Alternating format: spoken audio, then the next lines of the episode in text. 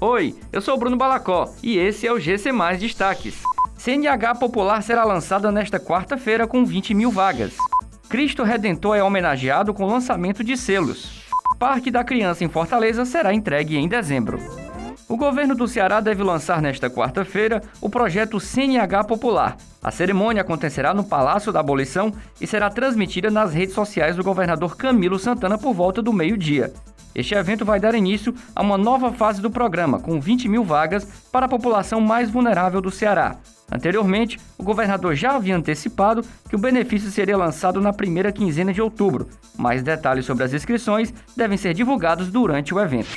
Foi lançado nesta terça-feira um bloco especial de selos em homenagem ao monumento do Cristo Redentor. O evento foi transferido do Santuário do Corcovado para a Catedral Metropolitana do Rio de Janeiro devido ao tempo instável com chuvas. A emissão faz parte da obra arquitetônica e artística brasileira, reconhecida internacionalmente e considerada uma das sete maravilhas do mundo moderno. O Parque da Criança no centro de Fortaleza deve ser entregue ainda em dezembro deste ano, de acordo com a Prefeitura. O espaço no coração da cidade está recebendo uma grande quantidade de melhorias, com obras de restauro e requalificação da região, de acordo com a gestão municipal, o espaço está sendo pensado para o desenvolvimento cognitivo e o bem-estar das crianças de Fortaleza. O local deve receber um novo piso, o bicicletário e um circuito composto por sete ilhas pedagógicas com diversos brinquedos e espaços lúdicos.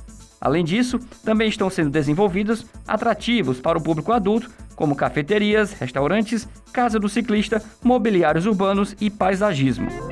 Essas e outras notícias você encontra em gcmais.com.br. Até mais!